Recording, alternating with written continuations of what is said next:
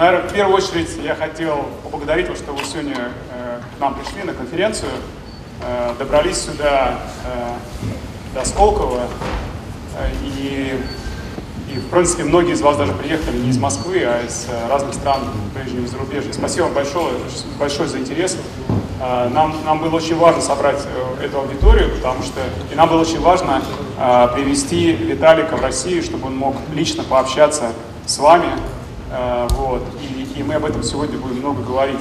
Но прежде чем я в двух словах расскажу о сегодняшнем дне, я хотел поблагодарить фонд Сколково, что они откликнулись очень оперативно и предоставили э, эту площадку, очень классную площадку для, для нашей конференции. Спасибо, Павел.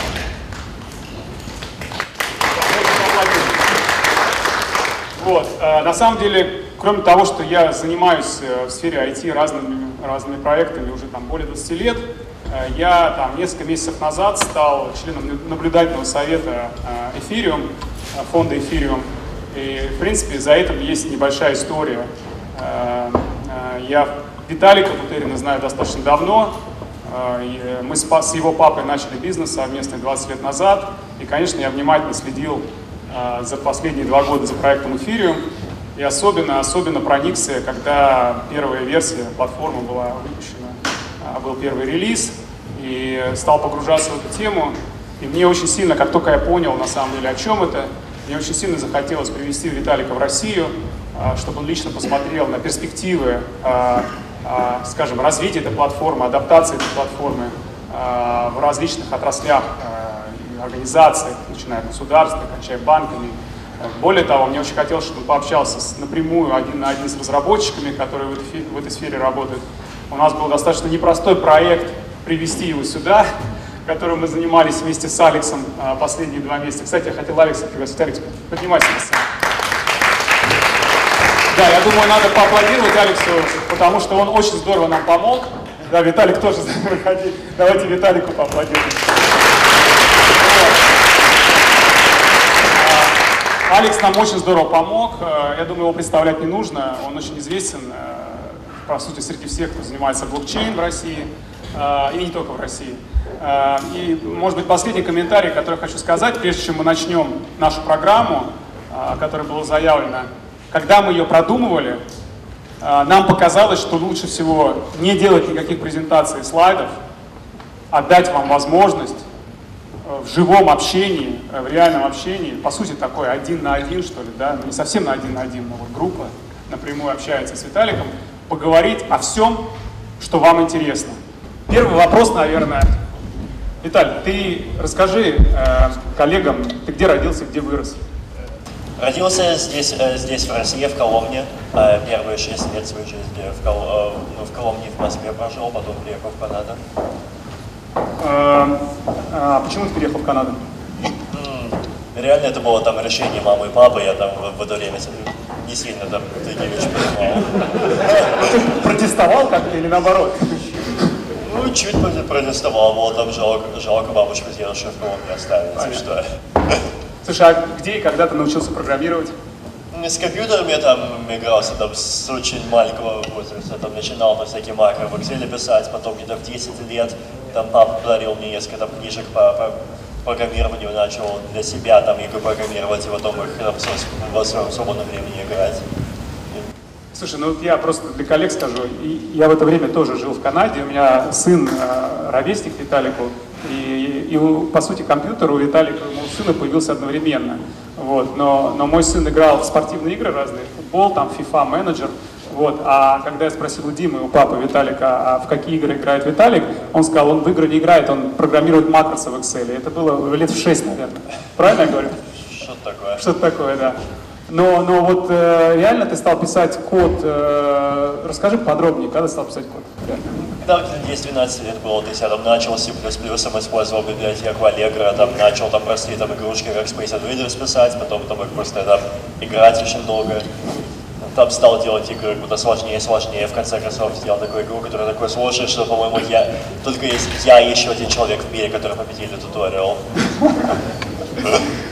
Хорошо, скажи, у тебя есть бра- братья или сестры? Две маленькие сестры, одной 4, одной 7 лет. А, образование? Что ты закончил? Где учился? Закончил школу в, в Торонто, там пошел в университет в Торонто, но через потом 8 месяцев бросил, чтобы там биткоином, блокчейном полное свое время заниматься. Да, это очень интересная история, потому что э, я хочу ее как-то залинковать с э, э, Питером Тилем и его фэллош, э, вот этой программы, да, что на самом деле обычно он приходит, на, как бы находит гениальных студентов и предлагает им бросить университет, а потом дает свой грант. Я так понимаю, у тебя получилось наоборот, ты сначала бросил университет, потом он тебя нашел. Ну да. Да, вот. Вот очень интересная история. Можно, кстати, подробнее потом о ней, о ней поговорить. А, скажи, а кто вот с тобой разговаривал э, на русском последние, там, не знаю, 15-17 лет, а, что ты так вот э, достаточно бодрый, беглый, хорошо говоришь? Ну что, мама, папа, бабушка, дедушка, ты.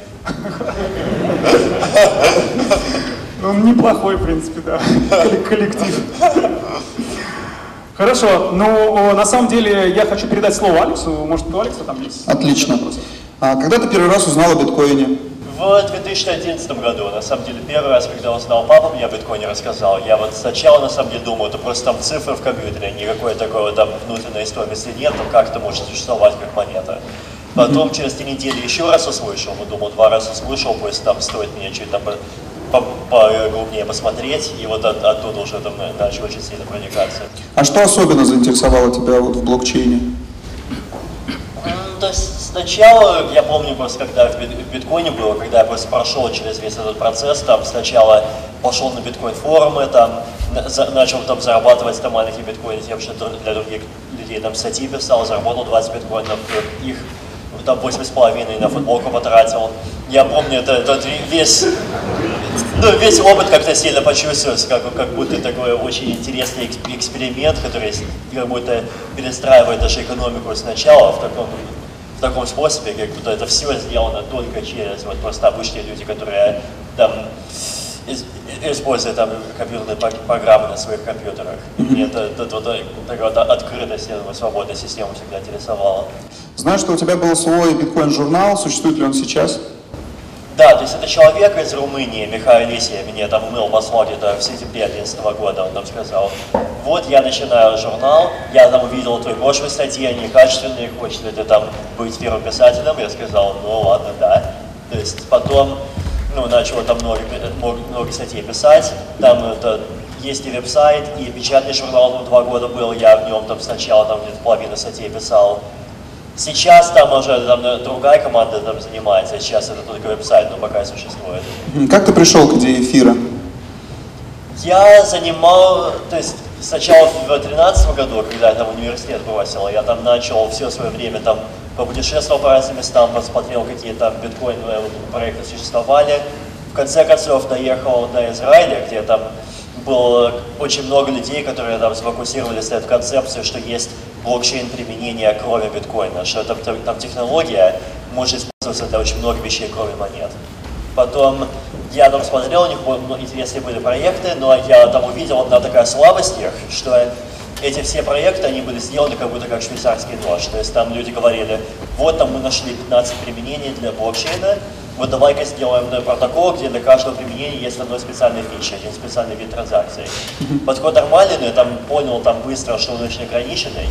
И, и вот ко мне пришла эта вот идея, что можно сделать платформу, которая там гораздо более общая и универсальная, тем, что вместо такого швейцарского ножа прям сделать внутренний программированный язык, потом, то есть, и чтобы там на нем можно было любой, любой вещь писать. То есть я эту идею придумал, там сначала написал white paper о нем, и вот там сначала там послал white paper 15 друзьям, и все оттуда пошло. А были ли те, кто говорили, что это не получится по каким-то теоретическим причинам? Я, на самом деле, сначала, там, когда идею придумал, думал, вот, э, идея там теоретически там, такая интересная, там, как так возможно, никто ее до этого не придумал. Я там сразу подумал, что должно быть, там, что пять суперумных криптографов там, мне пришлют ответы и, и дадут очень хорошие причины, почему не, совсем идея не сработает.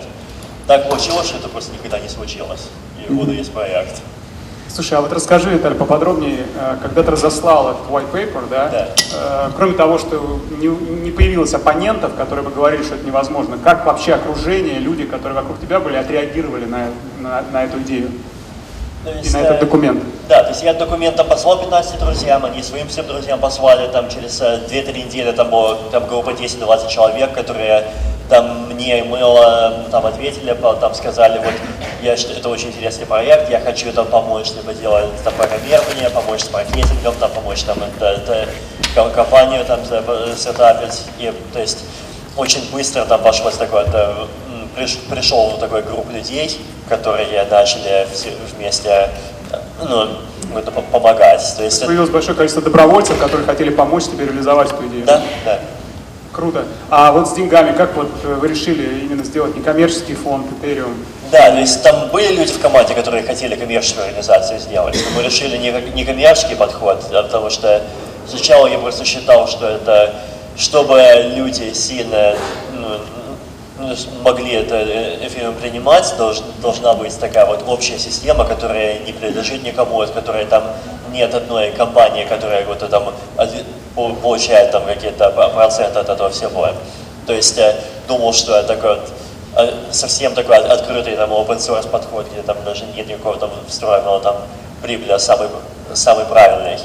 И в такой модели, как мы деньги получили, это мы сделали, что мы называли sale, когда в там, периоде 6 недель в 2014 году люди могли там, послать нам одну там, биткоины, и за каждый биткоин они получали 2000 единиц эфира.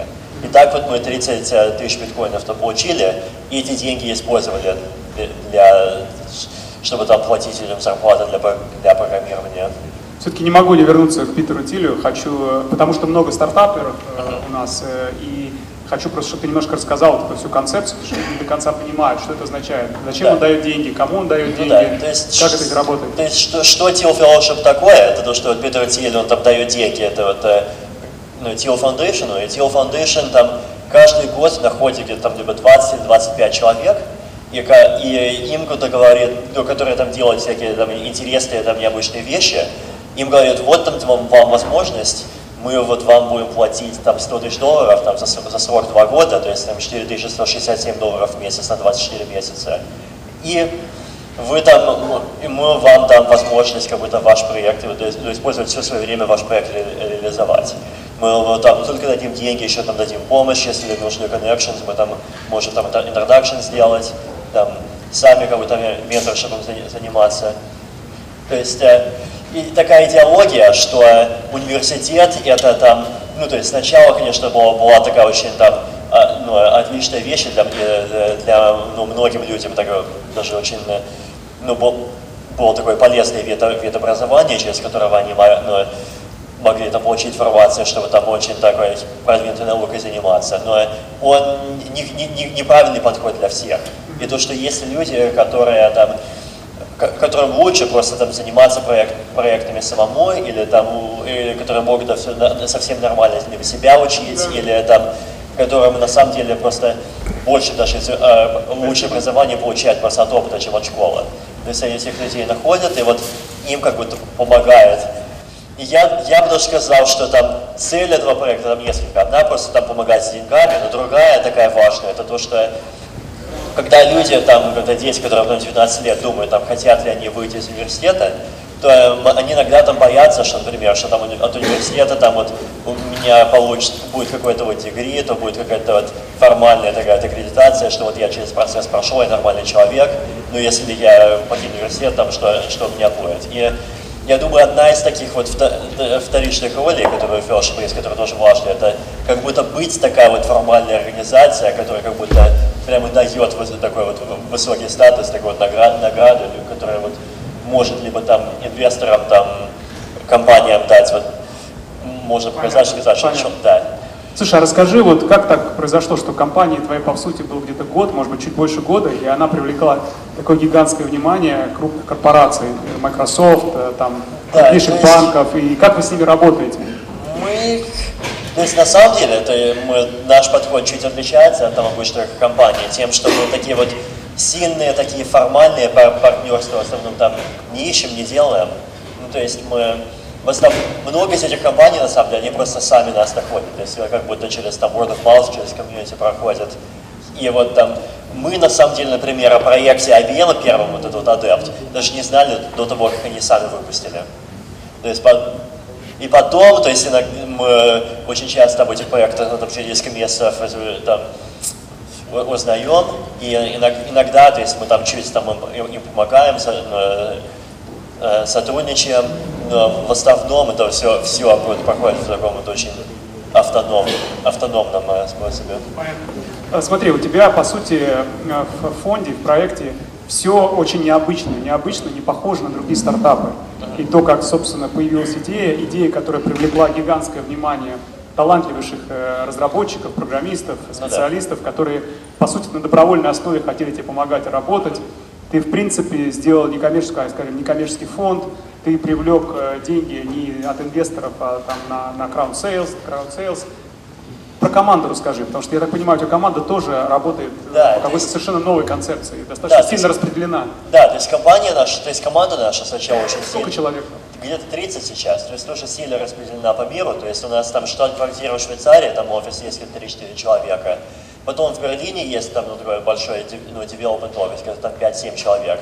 В Амстердаме офис, потом есть просто люди, которые сами ну, независимо работают в разных странах, есть там в Канаде, в Америке, в Бразилии, в России, в Китае, в Польше.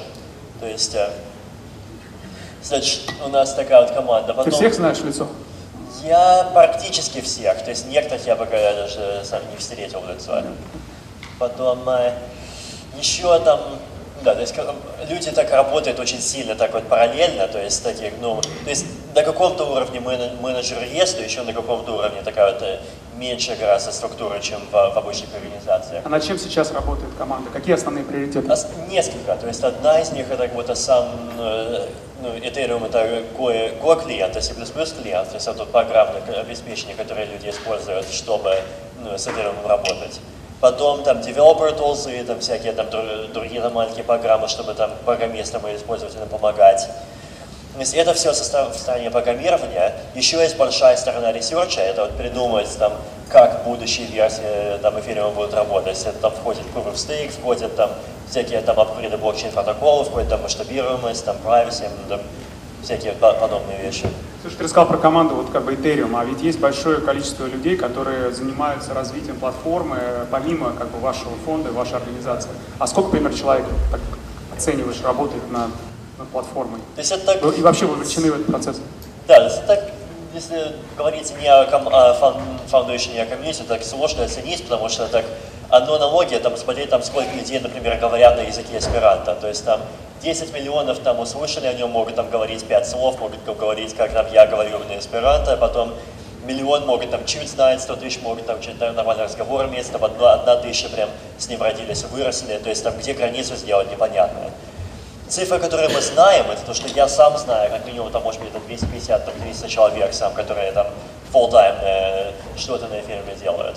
Потом самая максимальная цифра, это то, что там на сети, на блокчейне аккаунтов где-то 100 тысяч. То есть правда где-то в середине. Слушай, а за счет чего живет твоя команда? Ну, что еще за счет Ну, именно какие, какие средства? То есть, получается, сейчас же ты платишь зарплату, то есть, да, да? расскажи в двух словах. Да, то есть люди в фаундейшене получают, получают зарплату там, за что все, что программирование, которое они делают. И ты вот говорила в одном из интервью, что на самом деле тех денег, которые у вас сейчас есть, uh-huh. их хватит, по-моему, 4 года, да, чтобы да. команда функционировала? Да, то есть у нас там расходы сейчас где-то 2.3 миллиона в год осталось денег, там все вместе где-то там 13 миллионов сейчас, то есть э, у нас там краткосрочных там проблем сейчас нет. А почему тебе приходится часто путешествовать? У тебя команда уже децентрализована. Я знаю, что сколько раз мы вот связывались, ты находился в Мексике, в Нью-Йорке. Да, зачем я Куда сам, дальше зачем едешь? я сам децентрализованный? Ну, то есть сначала там наш комьюнити такая вот супер глобальная, мне на самом деле даже нравится, что там нет никакой одной места, которое такое супер сильнее всех остальных. И, там Сначала там очень много людей есть, которые там хотят начинать там Модерумом использовать, хотят там свои применения развивать, там, э, э, там хочется там хотя бы там в каждому городу там хотя бы один раз там с ними говорить, там посмотреть, что они делают, посмотреть, как там мы можем помочь. Еще просто, я думаю, просто в плане разработки своей платформы очень там важно там говорить с людьми, вот знать, что они хотят, какие недостатки сейчас. Ты сейчас приехал из Лондона, да? Я, да, то есть был в Лондоне где-то пять дней, потом в Берлине, там просто со своими программистами говорил полтора дня. А в Лондоне с кем встречался? Со всякими компаниями, там еще целый день, несколько раз с английским правительством встретился. А после Москвы куда едешь? Э, В Китае, там полет у меня 18 вечера в Пекин. Отлично, вернемся к эфиру. А, релиз несколько раз откладывался. С чем это было связано?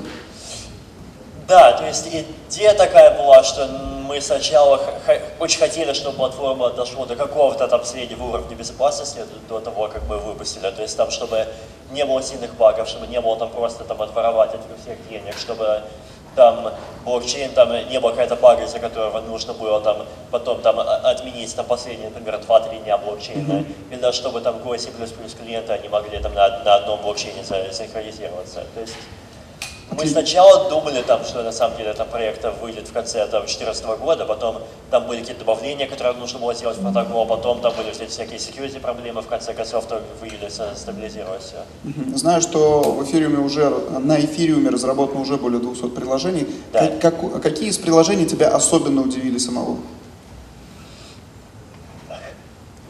Особенно удивили, я подумаю. То есть там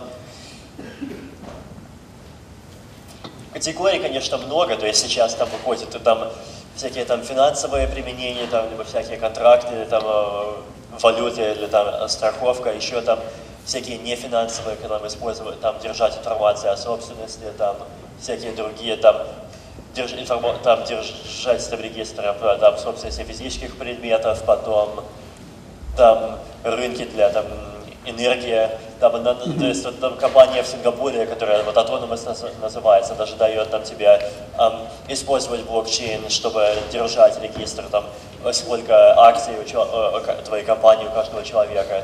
То есть даже, я бы даже сказал, что м, мне был такой самый большой сюрприз. Это Не, не, не только просто одна из этих, одно из этих применений, а даже просто все количество. Окей. А, Пару дней назад прошел вебинар, э, как создать э, смарт-контракт на эфире. И а, у нас появился вопрос во время этого вебинара. да, какой ты знаешь самый а, дорогой смарт-контракт? Ну, с точки зрения э, вот, от, а, траты газа. интересно. Там, знаешь, самый дорогой, конечно, сво- проблема, потому что самые дорогие, на самом деле, те, в которых баги есть. То есть, например, там, я знаю, там один контракт был, там какая-то лотерея, где там было, где, чтобы деньги вынуть, там есть цикл, который как будто весь там storage в, в контракте об- обнуляет. И там так дошло, что так много людей участвовали, что этот вот э, количество газа, чтобы через весь цикл там дошло до 5.1 миллиона. И теперь, потому что там ограничение в каждом блоке 4,7 миллиона, там никто не может деньги вынуть. Понятно. Какие планы насчет Proof of Work? Да, то есть у нас есть план вот перейти в Proof of Stake, там, не, в- прямо в следующем, э, в следующем, ну, в следующей версии, а версии после этого, то есть ну, думаю, там, в э, первой половине следующего года. То есть мы сейчас в этапе, где мы заканчиваем там всякие детали самого алгоритма, потом планируем через несколько месяцев сделать тестовую сеть там на питоне. Если тестовая сеть нормально работает, если там мы сможем найти доказательства, что все хорошо работает, тогда и оттуда уже начинать там, во всех клиентах э, программировать. Считаешь ли ты, что у эфириума есть э, какая-то киллер-фича, которая победит биткоин? Ну, я бы сказал, что победить биткоин какой-то неправильный подход в этом говорить. Я бы сказал, что Ethereum есть фи- фичи возможности делать такие вещи, которые у биткоина нет.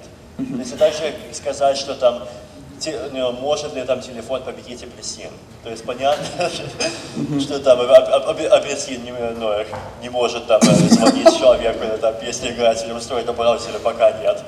Может быть там генетически там генерия станет лучше, сможет, сможет будет. да. Ну вот исходя уже из этого тогда ответа, какие точки роста ты видишь у эфириума? То есть, то есть преимущество сначала Ethereum, я думаю, это вот и есть факт, что эта платформа такая общая, универсальная, что есть возможность так вот огромное количество применений на нем делать, это одно. И второе, то, что там каждое применение, которое можно сделать, там программирование гораздо быстрее. То есть мы там всегда, мне каждые несколько недель там слышим от программистов, что вот нам нравится Ethereum прямо потому, что мы там можем сделать смарт-контракт, там 200 строк кода, написать там логику нашего применения, вот ну, загрузить на блокчейн, и вот все работает. То есть там вот в интервью там из Федор Банка в э, Германии там так, так вот сказали неделю назад. То есть я считаю, преимущество на, на, на вот главное это вот это. Вот и рост будет идти. Я думаю, сначала вот и после того, что так просто сделать, как, ну, на, начать и так, и так просто прям, прям начинать делать хотя бы даже первой версии да, применения для там практически всего. То есть сначала тут, я думаю, 2016 год это как будто год там маленьких экспериментов и тестов, и 2017-2018 год еще будут там года, когда будет уже там большие проекты проходить. Угу. А, анонсируешь ли ты а, увеличение пропускной способности?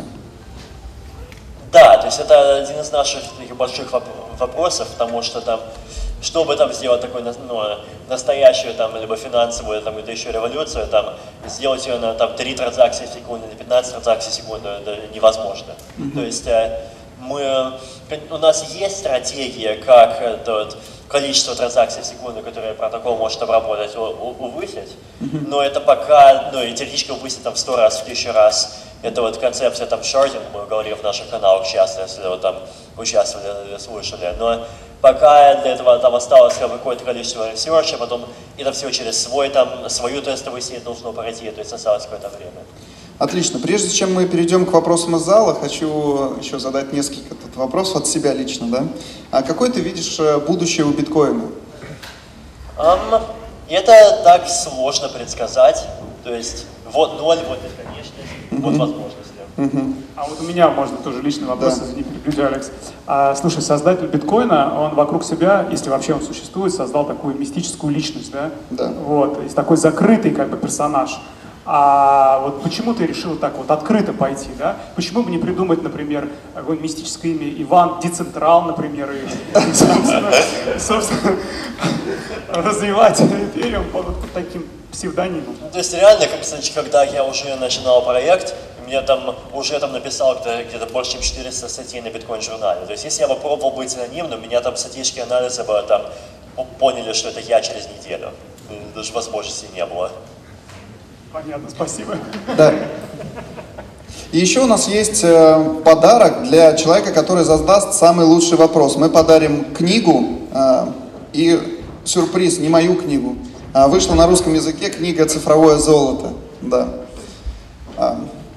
Прошу, да, вопросы из зала. Первый, самый короткий. Как вы делите деньги в команде? Как что в команде? Как делим деньги в команде? как делим деньги в команде. Ну не мы на троих, а вот да. у вас. В Этериуме, да. А, ну то есть какие... В Этериум, да. Когда решаете инвестировать куда-то, как вы решение принимаете? Внутри команды, между разработчиками, кто зарплаты назначает? Как вы зарплаты платите друг другу? Ну, то есть работает там на крупном уровне, как обычная организация, то есть есть там борт, есть какой-то экзекутив команда, который там выбирает бюджет там и для года, для C++, для research а, а потом люди внутри каждой команды там ну, выбирают зарплату для там для каждого там человека в команде.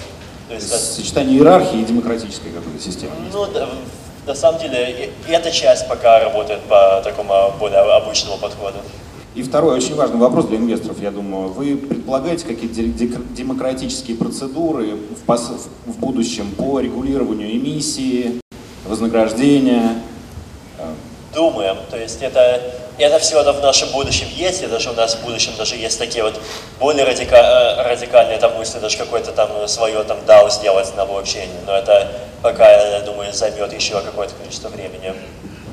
И хорошо, и третий вопрос. Вот э, голосование на эфириуме сегодняшний день достаточно дорого. Да? Если мы ожидаем, что курс будет расти, то оно будет, соответственно, еще дороже. Вы Существует ли теоретически какая-то возможность в сети эфириума создавать токен э, чисто для голосования, стоимость которого будет не такой высокой? Ну, то есть, проблем, то есть имеешь в виду там проблема, что там стоимость просто там transaction fee, чтобы это транзакцию, чтобы голосовать? Ну, если мы берем там массовые рейтинговые системы, допустим, да, где надо учитывать карму, их, их ну, много да, всяких. То есть, да, это, там, то есть... это не проблема, это не вопрос о стоимости эфира, да, потому что если эфир сто раз поднимется, то там transaction fee там, упадет, должен тоже упасть в сто раз. То есть это это вопрос как будто спроса и предложения в, рын, в рынке для как будто включения транзакций в блокчейне. То есть предложение это там в каждом блоке 4,7 миллиона, и спрос это ну, какой спрос, который есть. То есть чем больше людей хотят участвовать, то тем выше там фи поднимется. И это продолжит быть фактом, ну, теоретически навсегда. Единственное, что мы можем сделать, это мы можем вот увеличить масштаб, масштабируемость само, само, ну, самой платформы. Если мы это сделаем, тогда предложение повысится, тогда цена опять понизится. Спасибо. Я недавно читал, что биткоин в России будет преследовать законом, что такое я читал. Вот эфириум это грозит или нет? То есть сейчас против там ни биткоина, ни эфира, там ни, ничего еще законов никаких нет. То есть это просто там идея, ну, что говорят там некоторые люди внутри, внутри правительства. Да, ну, я прокомментирую. На самом деле, то есть некоторые люди высказывают идею в России о том, чтобы а, не, не запретить, а ограничить операции с, с биткоином и с криптовалютами. Вот. Но законов пока никаких нет, и даже те законы, которые инициативы высказываются, они, в общем-то, связаны с, с именно операциями обмена криптовалюты на реальную валюту. Вот. Ну, как бы, соответственно, много и разных инициатив было, но законов так и не появилось. Поэтому мы пока оптимистично на это смотрим. Плюс есть очень много, скажем, поклонников технологии блокчейн и в российских, скажем, госструктурах, и и очень влиятельные люди, которые понимают, как блокчейн может на самом деле не... Его нельзя запрещать, его наоборот надо поддерживать, э, разрешать и использовать активно для повышения эффективности экономики в целом. Спасибо. Еще один вопрос, если можно. А сейчас выпущено 80 миллионов. А, будет продолжаться или на этом остановитесь? То есть мы сейчас, ну то есть сейчас майнинг выпускает, выпускает где-то 10 миллионов единиц каждый год, да? То есть в будущем мы перейдем на Proof of Stake, и когда мы перейдем, тогда количество эмиссий там сильно понизится. Пока не знаем там докуда, то есть это там вопрос такой баланс между там понижением эмиссии и безопасностью системы. И не совсем понятно там какой, какой баланс самый правильный. То есть я бы даже сказал, что ноль может быть, если, может быть слишком опасно. Но теоретически там количество новых которые будет выдаваться, должно там после стейка быть невысоким. Теоретически, да, клиент на телефоне может, ну то есть когда мы там в, через, может быть, несколько месяцев там Litecoin выпустим, то, может быть, и, и будет возможно там возможно телефону подключиться к сети. Если хочешь, чтобы была прям сеть, которая только между телефонами по Bluetooth, это, я думаю, будет сложнее. Главная проблема это и будет там сначала, что так мировую сеть так не сделаешь, а потом, то есть вопрос там безопасности, потом вопрос там это latency, то есть сколько времени занимаешь, чтобы транзакция с одного конца другого, другого дошла. То есть я думаю, так будет сделать, то есть сделать такой вот совсем как будто сеть через между телефоном, между нетворком может быть чуть посложнее. А, добрый день. Расскажите, пожалуйста, 29, по-моему, апреля началась э, компания The DAO, да, по сбору... Сначала The DAO это не компания? Ну, не компания, да, я имею в виду компания по... Да, по привлечению средств. Могли бы поподробнее рассказать? Я знаю, что она идет в течение месяца, правильно, до 28 да. мая она закончится. И э, что вы преследуете, как вы преследуете э, идею э, голосования внутри этой структуры, да? Далее. Да. Я так понимаю, сейчас есть большая проблема с э, определением propose, да, который нужно выбрать будет после уже голосования. Как будет развиваться компания? Как да, сейчас... то есть сначала, чтобы объяснить, что это такое, то есть DAO это децентрализованная автономная организация. То есть, и вот это вот DAO, которое это вот целая команда ну, сделала там несколько недель назад, это то, что там любой человек в сроке 4 недель может там в нее класть эфир. Если кладешь эфир, то там получаешь это DAO токены. Потом, после, то есть сейчас вот где-то 107 миллионов долларов эфира туда вошло в это DAO. Потом оттуда, после того, как это все, этот sale закончится, то есть где-то через там, 12 дней, Потом будут люди, у которых будут эти DAO токены, теоретически можно эти токены там покупать, пересылать, продавать любую монету но любой человек еще может сделать пропозал. Это пропозал, это может быть там что-то, например, дайте мне там 200 тысяч долларов, чтобы там сделать какую-то там вещь, и вот, вот это как, вот как эта вот вещь вам поможет. То есть это может быть там либо какая-то инвестиция в компанию, может там быть этот вот, например, проект этого Universal Sharing Network, который компания Slocket делает, то есть может быть там теоретически даже какой-то ресурс для самого эфириума, то есть возможностей много и потом какие пропозалы есть, люди, у которых есть DAO токены, они голосуют, принимать этот пропозал или нет. То есть это вот такой вот новый способ, даже какой-то децентрализованный фонд такой, который, ну, где там все участники голосуют. То есть как это будет на самом деле будет в реале, ну, на, на самом деле выглядит, я пока не знаю. То есть я думаю, что будет там интересно видеть, когда они уже начнут голосовать. То есть э, некоторые моменты, я думаю, то есть нач- сначала там один, один момент, это, конечно, что там у большинства людей не будет времени, это просто там смотреть на каждый пропозал, голосовать на каждый пропозал. Я думаю, что люди там станут строить там всякие такие вот возят полы, и я думаю, сра- сразу, ну, через какое-то время уже будет становиться, становится такой вот dele- delegated voting система. И и это, я бы даже сказал, это, это так- такое я, ну, превращение, которое вот я здесь предсказывал, я даже думаю, это будет, будет хорошая вещь, потому что это такой более, более эффективный такой способ ну, менеджмента, либо там, ко- который может быть даже и прибавляет такое преимущество более централизованного и децентрализованного подхода. Потом, это, я думаю, будет один из первых, первых больших экспериментов, чтобы посмотреть, как хорошо такой подход может даже большую сумму денег руководить. То есть потом, да, я думаю, сильно еще зависит, там, какие пропозалы будут, будут там, какой пропозал, например, от слока будет, если там пропозалы будут там либо связаны с, с, с эфиром, или там со или не связаны, это будет, там, например, как там машин, компании, которые там машины делают, как этот Маботик, который уже рекламирует, что пропозал будет строить, то есть будет интересно. А вот есть ли уже примеры защиты прав интеллектуальной собственности, да, используя а, ну, эфириум? И как вы думаете, какие преимущества, ограничения могут быть вот, при регистрации интеллектуальной собственности патентования? Да, вот, Ну да, то есть проектов, которые сейчас там прям уже, уже, live, я думаю, пока нет, но я там знаю, много людей говорят, эти, говорят так- такую вот идею, то есть идеи есть у у многих проектов. То есть преимущества несколько. То есть одна, например, это то, что в, в плане software а, например, есть большая проблема у многих программ, то, что э, когда они там ставят у, тебя, у себя какой-то там CRM, потом если компания банкротится, то у них больше нет incentive а это вот, э, серверов, которые с CRM взаимодействовать, там, э, по- поддерживать. И то есть даже людей, лю- от людей, которые покупали эту программу, они просто перестают все работать. То есть если вместо сервера блокчейн использовать, то эту проблему можно решить, можно уже децентрализованно, там не нужно там, доверять, что эта компания там будет как-то продолжать существовать.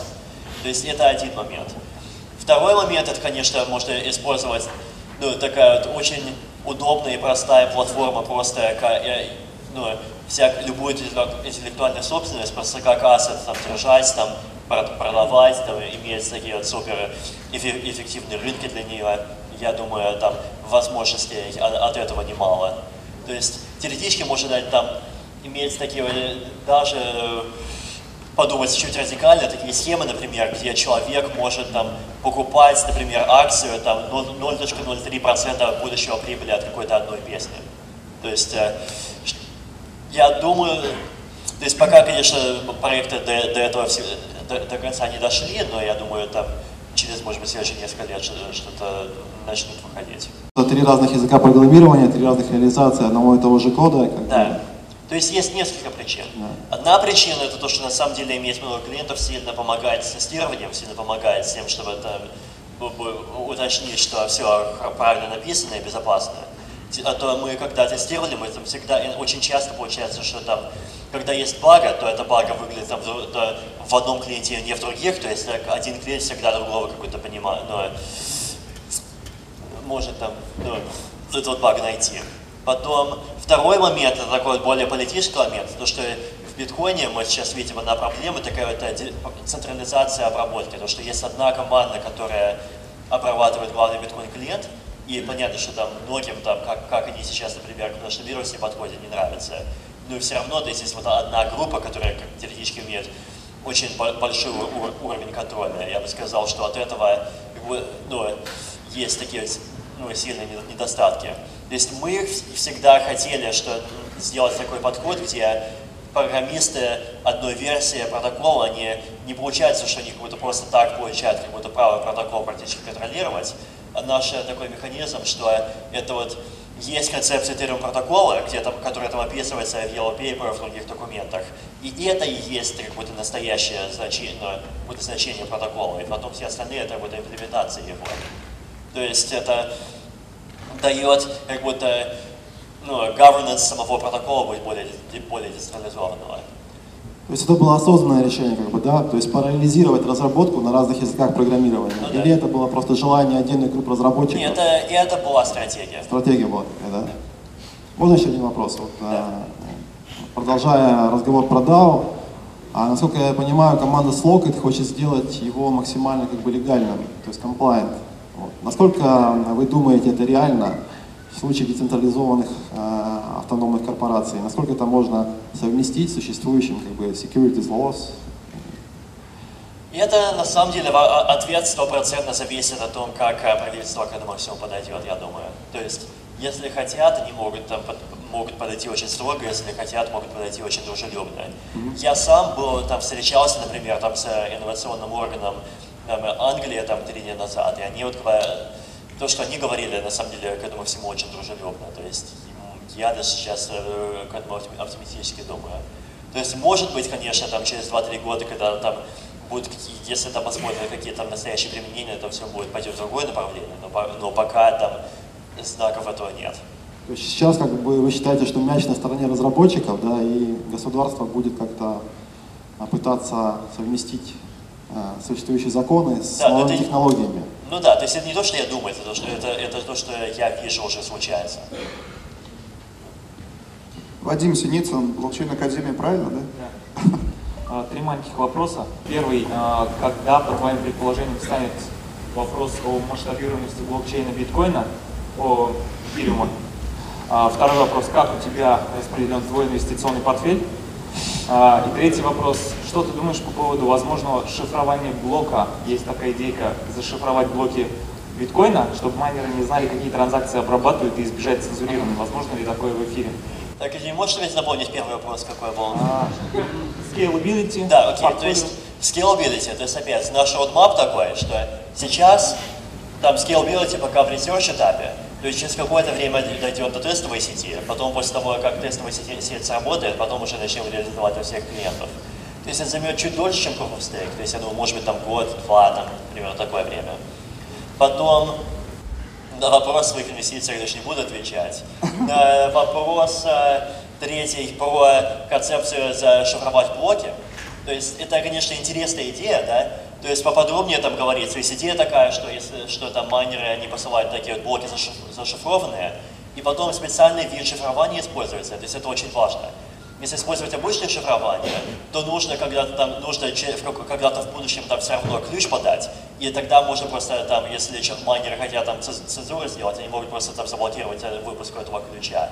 То есть это, если обычное шифрование делать, то это решение, это проблема решает, оно просто ее задерживает.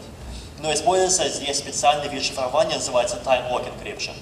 Идея time lock encryption такой, что есть такой алгоритм, что можно любому человеку за- дешифровать, но алгоритм такой, что для дешифрования он такой сериализованный. То есть нужно делать там один шаг, потом второй, потом третий, потом четвертый, потом там несколько там триллионов шагов. И, и почему так делают? Это потому что это значит, что неважно, сколько у тебя компьютеров, все равно это все нужно делать в одном процессе, все равно тебе там займет, может быть, минимум 30 минут этот, или это, этот вот, э, файл открыть. То есть идея такая, что даже если сам ключ заблокируется, все равно люди могут там через 30 минут открыть и посмотреть, какое настояние, настоящее содержание блока. То есть, э, Но отманить назад Да, то есть- не смогут. А? Отманить назад они их уже не смогут. Правильно, отманить назад уже не смогут, и в Proof of Stake системе даже будет даже сильнее, потому что там, даже если все майнеры хотят, они уже бы в это время этот блок зафинализировали, и то есть, вот, и, и то есть чтобы вернуться обратно, они как будто все, ну, все свои деньги там потеряют, потому что у них будет там, ну, как будто от Proof of Stake алгоритма какой-то штраф, который равен там все деньги, которые они уже в систему вложили, если они, если они такой вот огромный форк сделают. Спасибо большое. Следующий вопрос. Банкир.ру. Самое активное, наверное, интернет, и не только издание по финтеху. Здравствуйте, Виталий. А расскажите, пожалуйста, о таком свойстве, как э, Turing Complete и что оно дает? Да, то есть что значит Turing Complete?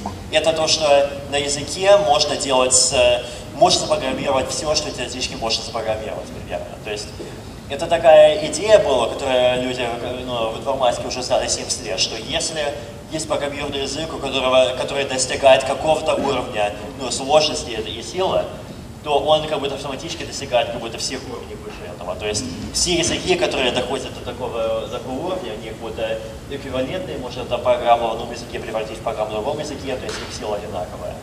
И то есть что значит, это то, что там любое применение, которое теоретически можно запрограммировать, можно запрограммировать еще внутри, этой, внутри Ethereum. Когда вы перейдете на Proof of Stake, собираетесь вы как-либо отделять э, ноды, которые полностью хранят блокчейн, и как-то их в определенном объеме вознаграждать, а тех нод, которые, например, только подтверждают транзакции? Им какую-то часть вознаграждения Да, другую. то есть на, на первый вопрос, я думаю, где-то уже ответил, то есть сказал, что да, вот, встреча через несколько месяцев, потом после этого будет разработка, то есть я не хочу такой то, точный прогноз делать, потому что прогнозы всегда неправильные. Но может всегда там, там идти доследовать на нашего, там, на наших каналах, там как все, все идет. На вторые вопросы, то есть в, в Ethereum на самом деле есть много таких вот я думаю, степени между такого совсем легкого клиента и клиента, который все держит. Да, то есть есть клиент, который всю и настоящую, и историческую версию держит. То есть это примерно то, что есть сейчас. Потом от этого можно найти до чуть более легкого клиента, который там забывает, например, там старые части вот этого Merkle дерева. То есть это что называется state repruning. То есть это клиент на расте там уже, уже сделал, клиент в год там будет следующая версия. Потом еще степень, там старые транзакции, старые ресурсы забывать потом еще, но, но в основном там все равно там все транзакции обрабатывать. Потом еще после этого, если уже там совсем такой целый light client. То есть наш план, я думаю, что было возможно, как будто используя тот же код, иметь любой клиент ну, в, в этой степени. Потом еще в будущем, когда будет масштабируемость, тогда еще ну, практически никто не будет как будто весь блокчейн держать. То есть будет такая будет выбор тебе там либо верифицировать нам всю информацию там, в одном шарде, или в двух, или в пяти, или в десяти. Или если там большой сад, как там блок Explorer, может быть, тогда ты будешь там держать себя. Спасибо большое за ответ. Еще один вопрос по поводу Лиска проекта. И что ты думаешь об этом проекте и команде их, не самое главное? Да, то есть команду я на самом деле сам не знаю, то есть проект такой, ну, интересный подход, то есть у него свои преимущества есть, что, например, там можно использовать там любые, любые языки программирования, что можно там теоретически масштабируемо сделать больше, если есть огромное количество применений. Но есть еще недостатки, что, например, если для каждого применения есть свой консенсус, то гораздо сложнее понять, почему я там каждый консенсус каждого одного применения должен доверять. Или, например, взаимодействие между применениями, что там в, ну, в, в, в эфире можно просто там делать function call, то это, это в такой болтформе гораздо сложнее. То есть э, и, прему, и преимущества, и недостатки есть, то есть я думаю, может там будут какие-то какие применения, где такие преимущества хорошо работают, это там нужно будет там уже понять, там, для чего люди его на самом деле начнут использовать.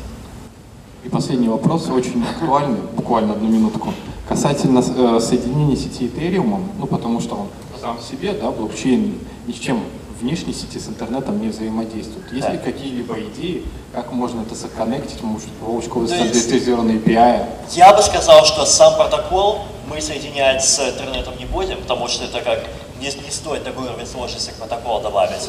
Но есть это вот э, third-party сервисы, например, это Oracle сейчас один из больших, через который прямо можно там их контракту там послать вот сообщение, вот я хочу там сделать HTTP get request этому адресу, и потом они как будто возвращают тебе ответ там другой транзакцией. И сейчас уже есть там много умных контрактов и много применений, которые прям так и сделаны. Что, Алекс, еще пару вопросов и перейдем к панели дискуссии. Вот девушка, да, предоставим. Да, один вопрос с той стороны, и последний, когда уже здесь будет. По вашему мнению, в каком году блокчейн и умные контракты могут стать таким же массовым явлением, как интернет, и в каких отраслях это произойдет раньше всего? И вот от чего зависит вот это распространение технологий по разным отраслям, по экономике в целом? То есть я думаю, в, в плане там в каких индустриях самые, самые ранние, я думаю, ну, финансовые там уже, уже начинают там во многих местах делать там proof of concept, это эксперименты. Я думаю, в следующем году такие вот, может быть, уже огромные применения начнутся. Потом в две... Еще там есть всякие применения, как там держать информацию собственности, там всякие рынки для энергии, там всякие разные там, рынки для всяких, ну, многих видов там цифровой собственности. И это все там ну, продолжится. То, что может быть займет, ну, Я на самом деле чувствую, что там все эти вот направления, они как будто идут даже так параллельно, практически параллельно. То есть есть большой шанс, что... То есть вопрос там, как долго каждая там индустрия займет там дойти, до там, масс adoption, даже не, не, не так сильно зависит от том, где она сейчас, а больше зависит от том, там, как быстро или как медленно эта индустрия может двигаться. И это, конечно, то есть я на самом деле пока не, не, не такая хорошая там интуиция, там какие там э, в каких местах случается быстрее, в каких медленнее. Хотя я думаю, более быстрое будет в таких местах, где, которые ближе к какому-то чистому софтверу, то есть где можно просто там написать программу и сразу использовать. Более медленно будет, где нужно там э, очень сильно там думать, как интегрироваться настоящим миром. То есть потом в плане, ну, где это все будет? Я думаю, там по всем... На самом деле есть много там городов а, в мире, где это все очень сильно продвигается. То есть там в Нью-Йорке, в Сан-Франциско, в Лондоне, там, в, в Китае, там, в Сингапуре. Будет как... Ну, здесь есть там немало возможностей. То есть я думаю, это вот, технология на самом деле продвигается в очень таком децентрализованном способе. Последний вопрос. Виталий, приветствую. Меня зовут Матюхин Игорь. Я здесь представляю пока не краудинвестинг, то есть пока не, блокч... не платформу на блокчейне, но краудинвестинговую платформу Simex. Вот. Но также я являюсь представителем значит, э, русскоязычного майнерского сообщества, вообще сообщества, которое носит название э, неформальная секта эфириум. Вот. И коллеги уполномочили меня все-таки задать вопрос, который касается of, перехода на Proof of Stake э, и того, что связано с валидаторами. Да. То есть не, не мог бы ты поподробнее рассказать, первое, значит, как будет работать их функционал, какие у них будут полномочия, и еще один подвопрос этого вопроса, он связан с тем, а, можно ли будет по аналогии с майнерскими пулами, а, значит, э, в концепте Proof of Stake собирать такие же пулы, которые будут, собственно, заниматься майнингом? Спасибо. Да, да, то есть сначала, то есть валидаторы в Proof of Stake, у них роль примерно похожая к роли майнеров в Proof of Work. То есть они тоже там производят блоки, они там только вместо того, чтобы они там делают много там компьютерных, компьютерных э, расчетов, они там просто, когда они, у них есть, э, ну, когда протокол говорит, что у них есть возможность блок сделать, они блок делают и подписывают. Но это блокчейн, то есть сам на, на некоторых уровнях похожий. Одна, одна разница, это то, что вот один специфический механизм, который мы используем, чтобы решить эту вот проблему nothing at stake, это вот концепция, что если ты там какой-то блок делаешь, и этот блок над каким-то блоком, то есть этот блок какой-то голосует на какую-то одну историю, то в этой истории у тебя есть награда, так же как в Proof of Work. Но во всех остальных историях у тебя есть штраф. То есть, если ты там делаешь, там есть какая-то там а, маленькая там форка, форк, которая там идет в эту сторону, потом настоящий блокчейн пойдет в эту сторону, то блоки из, из этой части может какой-то хедеры можно перенести как транзакции в эту часть, и там какой-то маленький штраф будет. То есть вот этого, то есть что-то как будто от стейк есть, то есть нет инициативы там просто там голосовать на каждый фор, каждый фор, если не существует. Потом в плане полов, то есть мы на самом деле хотим, чтобы было максимально возможно там майнером просто или валидатором просто самим а, валидатить. То есть нас на самом деле сейчас один, один простой подход это там, сделать это вот время между, между блоками супер быстрое, потому что если блокчейн супер быстрый, то можно сказать, что блокчейн как будто сам свой пол. Потом еще есть факт, что там с профстейком нужно ждать какое-то время до того, как твои деньги выйдут все равно. И то есть из-за этого получится так, что это, то есть э, нет, нет такого фактора, что там, чтобы получить монеты там быстрее, нужно, э, э, нужно там иметь пол, потому что все равно будет долгое время ждать, и все равно там будет такой вот уровень, будет такой вот ну, average за очень, очень долгий срок времени. То есть такой сильной разницы нет. То есть думаем, что из-за этих факторов, то есть еще третий фактор, да, это потому что если ты механизм такие вот большие штрафы делать, если ты там супер неправильный, неправильно блок делаешь, то участвовать в пуле в Proof of Stake для этого вынуждает гораздо более высокий уровень доверия, чем такой, такой же механизм Proof of Work. То есть практически как там депозит сделать. То есть думаем, что из этих трех причин там пулов все-таки будет сильно менее популярные. То есть может быть какие-то там децентрализованные полы, полы будут, это сработает лучше, пока не знаю. Но в основном принцип такой больше фокусироваться на независимых этого.